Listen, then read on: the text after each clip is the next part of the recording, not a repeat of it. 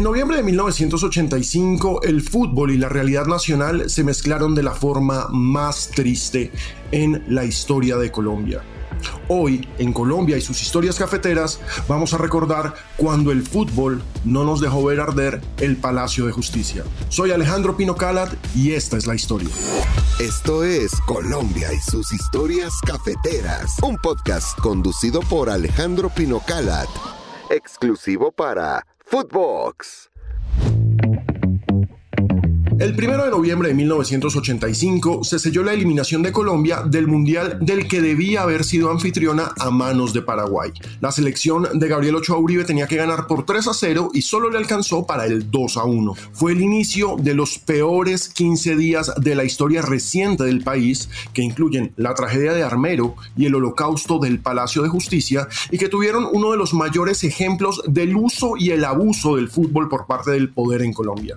Después de la eliminación del Mundial de México 86, que insisto, debía haber sido Colombia 86, el miércoles 6 de noviembre se volvía a la normalidad del campeonato local que iniciaba ese día sus finales con América, Millonarios, Nacional, Junior, Medellín, Cali, Unión Magdalena y Bucaramanga. En la mañana todo transcurría normalmente en el Palacio de Justicia, ubicado en la Plaza de Bolívar de Bogotá, pero de pronto, a las 11 y 40, unos disparos en el edificio presagiaron que algo malo estaba pasando. La guerrilla del M-19 tenía la necesidad de recuperar espacio político ante el acorralamiento del ejército y el fracaso del proceso de paz. El plan, bastante utópico, era tomarse militarmente el Palacio de Justicia, sede de la Corte Suprema y del Consejo de Estado, y realizarle un juicio popular al fracasado proceso de paz y al presidente de la República, Belisario Betancourt, teniendo como testigos a los magistrados y consejeros de Estado.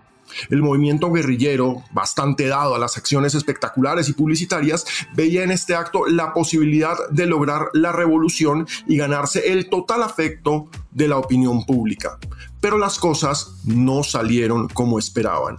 El hoy presidente de la República, Gustavo Petro, quien hizo parte de ese movimiento guerrillero, nos cuenta precisamente cuáles eran las intenciones del M-19. Un proceso de paz firmado entre el M-19 y el gobierno del entonces Belisario, tregua, no habían actos, gente como ahora los que eh, construyen la conspiración contra la paz, allá aparecieron eran otros los papás de los de hoy, y tú no estabas ahí.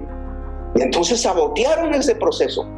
Se pudo ser un grave error, pero la reacción ante esa ruptura alevosa de ese proceso de paz fue que entonces entraron al palacio. Y ahora podrían decir que es que no entraron a pasar los exámenes del IPES. No, entraron a que se. Lo cierto es que el ejército y la policía rodearon el edificio y en pocos minutos empezaron los intercambios de disparos con los nichos de ametralladoras que los guerrilleros habían ubicado en las entradas muchos magistrados y consejeros de Estado, así como simples empleados y particulares, quedaron como rehenes del grupo guerrillero. El gobierno decidió no ceder ante las peticiones del M-19 y el ejército asumió que debía restablecer el orden a como diera lugar a pesar de las múltiples llamadas telefónicas del presidente de la Corte, Alfonso Reyes Echandía, que desde su posición como rehén suplicaba al presidente para que los militares cesaran en su intento de recuperar el palacio. Escuchemos ese drama histórico. Estamos eh, secuestrados con rehenes, somos rehenes del M-19, estamos en el cuarto piso del edificio de la Corte. Si no cesa inmediatamente el fuego hay una hecatombe. Eh, la gente está dispuesta a conversar, viene a traer un documento para conversarlo, pero no hay manera de hablarlo y de buscar una salida civilizada a esta situación mientras no haya cese inmediato del fuego. Ante la gravedad de la situación, que incluía la presencia de tanques y varias muertes por balas perdidas en las zonas aledañas al palacio, el gobierno, en nombre de la ministra de Comunicaciones, Noemi Sanín, le pidió a noticieros y emisoras que se abstuvieran de transmitir informaciones en directo, comunicados o entrevistas para facilitar los operativos del ejército. Los medios desatendieron esa petición, era censura, y al llegar la tarde toda Colombia dejó de interesarse en el reinado nacional de belleza, que estaba en esos días en un momento clave en su definición, y en los puntos a favor y en contra que tenía María Mónica Urbina y Ana Bolena Mesa, eran las dos favoritas para llevarse el cetro. De pronto, esas noticias baladís pasaron al olvido. Un tanque cascabel volaba la frase de Francisco de Paula Santander que se encontraba sobre la puerta del palacio. Colombianos, las armas os han dado independencia, las leyes os darán libertad. Y ahí llegó el fútbol como herramienta tristemente utilizada. A las 8 y 30 de la noche empezaba el octogonal final del fútbol colombiano. A esa misma hora, empezaron los disparos de rockets que buscaban minar el poder de las ametralladoras guerrilleras. Y viendo que los medios no apoyaban al gobierno en su labor de mantener la calma y no mostrar lo que estaba pasando, la ministra de Comunicaciones hizo lo suyo. De pronto, cuando debía empezar el concurso Guerra de Estrellas con Saúl García, el que seguía al noticiero TV Hoy, que todos querían ver para saber lo que comentaba el entonces joven periodista Andrés Pastrana sobre los hechos y qué imágenes se tenían, ni Saúl ni Andrés salieron al aire. Por el contrario, y cuando no estaba programado, porque recordemos que en ese momento no se transmitían los partidos del fútbol profesional colombiano por televisión nacional, Indravisión, la entidad que dirige la televisión pública en el país, empezó a transmitir el partido entre Millonarios y Unión Magdalena que se desarrollaba en el Campín. Cerveleón Cuesta, recordado jugador de Millonarios, estuvo esa noche en el campo y para él las circunstancias extrañas no se olvidan. Así lo recordó para Señal Colombia hace un tiempo. Es un partido octogonal en ese entonces se jugaba todos contra todos, clasificaban ocho, equipos y los ocho jugaban todos contra todos. Nos cogió sorpresa cuando un momento otro, como a las seis de la tarde, nos dice el profesor Luján Manera que, que el partido iba a ser transmitido por televisión. Hace unos años, tras conocerse el informe de la Comisión de la Verdad sobre los hechos de ese 6 de noviembre en los que se señalaba la censura ejercida por Sanín, ella argumentó lo siguiente.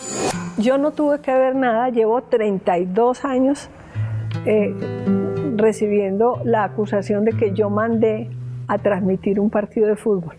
Inclusive ha habido tanta ligereza, tanta frivolidad, que inclusive porque yo soy hincha de millonarios, eh, hace 20 años, cosa por el estilo, quieren inclusive empatar las cosas.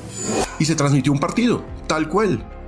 Partido fue lo que tuvimos. A las 9 de la noche, cuando el incendio producido por el enfrentamiento consumía todo el frente del Palacio de Justicia, todo Colombia se enteró de que Iguarán metía gol para Millonarios, pues el partido también fue transmitido por la radio.